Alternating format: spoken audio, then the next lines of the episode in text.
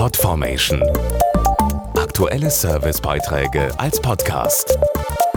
Regelmäßige Infos und Tipps aus den Bereichen Gesundheit und Ernährung. Die Kosten im Gesundheitssystem steigen seit Jahren. Ein wichtiger Grund dafür sind die Kosten für Medikamente.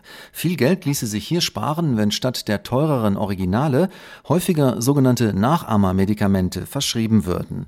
Wenn die genauso gut wirken, sind laut aktueller Umfrage sogar 78 Prozent, also fast vier von fünf Deutschen, dafür. Wenn der Patentschutz von Originalmedikamenten endet, kommen preisgünstigere Nachahmermittel auf den Markt, sogenannte Generika und Biosimilars. Allein durch die Biosimilars ließen sich laut Professor Wolf-Dieter Ludwig, Vorsitzender der Arzneimittelkommission der Deutschen Ärzteschaft, jährlich mehr als 500 Millionen Euro einsparen. Ich bin sicher, dass Biosimilars in naher Zukunft bereits einen wichtigen Beitrag leisten zur Stabilität unseres solidarisch finanzierten Gesundheitssystems.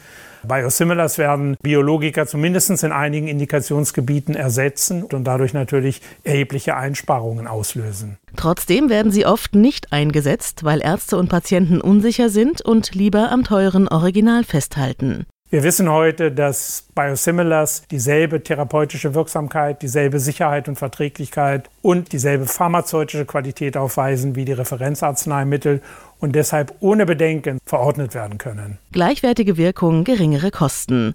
Über die Hälfte der Deutschen ist laut Umfrage dafür, eine verpflichtende Quote für Nachahmermedikamente einzuführen, um Kosten zu sparen podformation.de. Aktuelle Servicebeiträge als Podcast.